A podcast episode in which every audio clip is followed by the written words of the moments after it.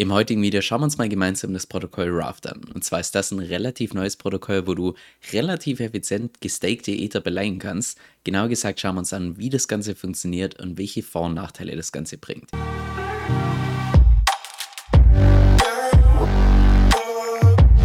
Also lass uns auch direkt reinstarten und zwar ist Raft ein Borrowing-Protokoll auf Ethereum und auch derzeit der zweitgrößte Fork von Liquidity.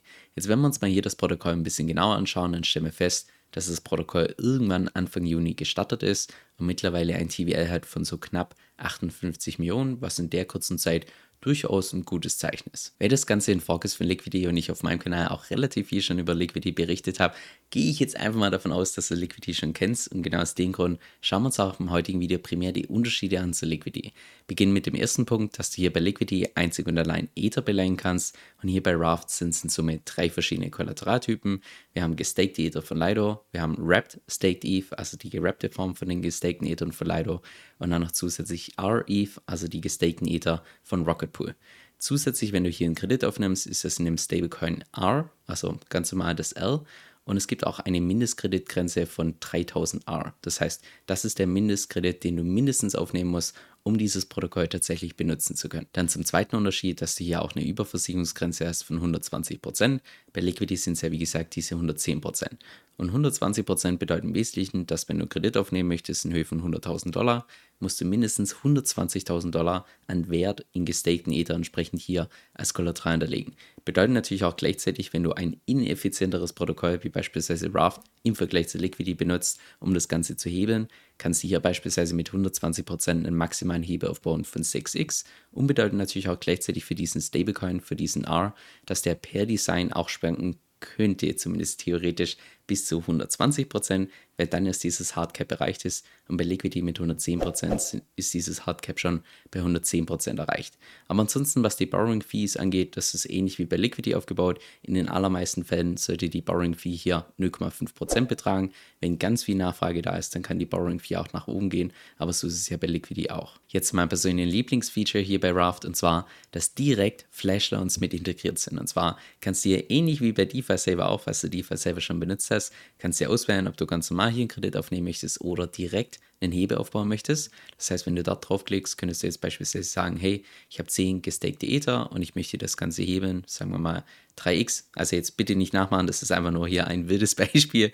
dass der Liquidationspreis hier mit 1500 schon aus meiner Sicht relativ aggressiv, dass ein Crash von 19% ausreichen würde, damit du tatsächlich liquidiert wirst. Aber ja, dass quasi im Hintergrund jetzt ein Flashdown aufgenommen wird, das ist quasi ein Kredit, den du im gleichen Block wieder zurückzahlst und dieser Kredit wird genommen, damit du direkt von Beginn an eine Leverage-Position aufbauen kannst. Was es so beispielsweise bei Liquidity nicht gibt und bedeutet natürlich auch gleichzeitig, dass du, wenn du hier diese Flashloans aufnehmen kannst, dass du die auch beispielsweise nicht nur fürs Hebeln benutzen kannst, sondern beispielsweise auch für das Auflösen vom Wort oder beispielsweise für die ganzen Liquidatoren, dass die einfach einen Flashloan nehmen können, um die ganzen Positionen zu liquidieren, dass die ganzen Liquidationen einfach effizienter ablaufen können. Dann der vierte Unterschied, dass es hier bei Raft eine sogenannte Redistribution gibt, also eine Umverteilung.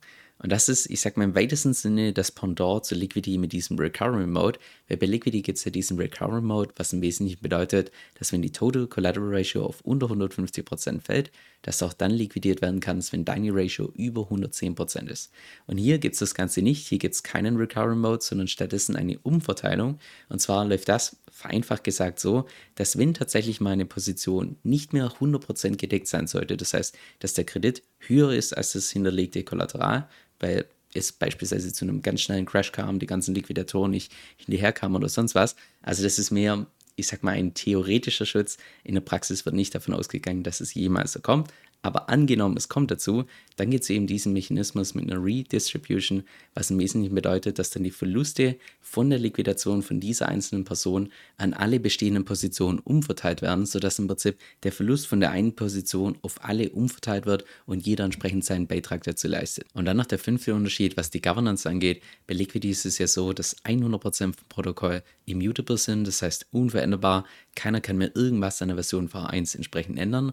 Und hier bei Raft ist es anders. Und zwar gehen die hier diesen Approach mit Governance Minimized, was im Wesentlichen bedeutet, dass der Großteil vom Code immutable ist, den kann man nicht abändern, aber trotzdem kann hier die Governance beispielsweise bestimmen über im Wesentlichen solche Sachen wie Zinsen, Re Redemption Fees, also alles, was im weitesten Sinne mit Gebühren zu tun hat, das kann hier die Governance beeinflussen. Was natürlich Vor- und Nachteile bringt. Vorteil, dass sie dadurch ein bisschen flexibler sind, Nachteil, dass dadurch einfach so ein Stück weit die Planungssicherheit für die ganzen Investoren verloren geht. Jetzt in meinem persönlichen Fazit, also ich persönlich gehe ganz stark davon aus, dass Alice DeFi ist im Prinzip die Kombination aus irgendwelchen DeFi-Protokollen mit gestakten Ethern, dass das ein ganz großes Narrativ wird für den nächsten Bullrun, weil du in dem Moment, wo du beispielsweise ein Borrowing-Protokoll hast wie Raft, bekommst du dann nicht nur die x-fachen Kursgewinne auf Ether, wenn du das Ganze hebest, sondern gar auf gestakte Ether, sodass du noch zusätzlich gehebelte Staking Rewards bekommst, was in sich einfach ja schon eine ziemlich attraktive Sache ist.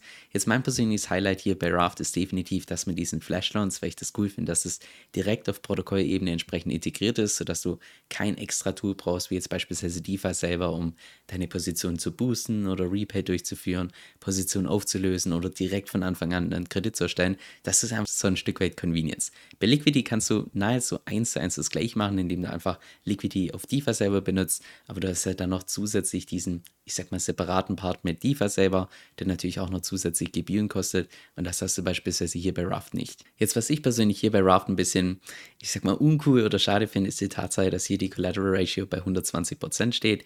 Ich verstehe, dass man bei gestakten Ethern vielleicht nicht auf 110% geht, sondern vielleicht ein bisschen höher, einfach nur aus Risikogründen, aber sind dadurch wirklich plus 10% notwendig im Vergleich zur Liquidity? Ich persönlich sehe das eher als ja, zu ineffizient, als dass es für mich persönlich dann als Investor tatsächlich interessant wird, das Ganze zu benutzen. Und auch den zweiten Punkt, den ich persönlich ein bisschen schade finde, vielleicht ändert sich der noch irgendwann in der Zukunft, dass das Protokoll einfach derzeit primär auf Ethereum aufbaut, wo derzeit schon die Transaktionsgebühren für viele Leute einfach uninteressant sind. Da fände ich persönlich einfach cooler, wenn das Ganze auf Arbitrum aufbaut, weil wir schon seit Monaten sehen, und das ist ein relativ neues Protokoll, und wir sehen jetzt schon seit Monaten, dass der Trend immer mehr Richtung Layer 2 geht, mit Arbitrum Optimism und so weiter. Von daher verstehe ich es nicht, warum man dann nach wie vor so ein Protokoll erstmal launcht auf Ethereum.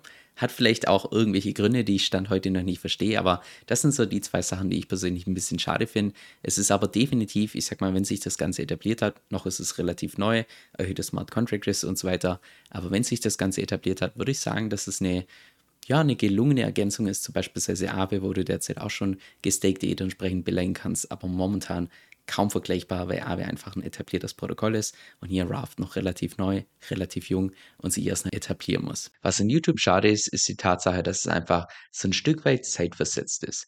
Weil wenn es mal wirklich wichtige News gibt, bis ich dann ein Video vorbereitet habe, das Ganze aufgenommen habe, editiert habe, da können Stunden bis Tage vergehen. Genau deshalb benutze ich für sowas auch meistens meinen E-Mail-Newsletter, wo ich dann regelmäßig meine Markteinschätzung gebe, auch meine Strategien teile und nein, keine Sorge, zu keinem Zeitpunkt wirst du da irgendwie zugespammt, sondern jede einzelne Mail ist vollgepackt mit Tipps, die auch wirklich für die Praxis relevant sind. Falls es interessant für dich klingt, dann kannst du dich kostenfrei auf meiner Homepage eintragen, kevinsoe.com, das ist K-E-V-I-N, S-O-E-L-L.com und damit bist du dann immer up to date.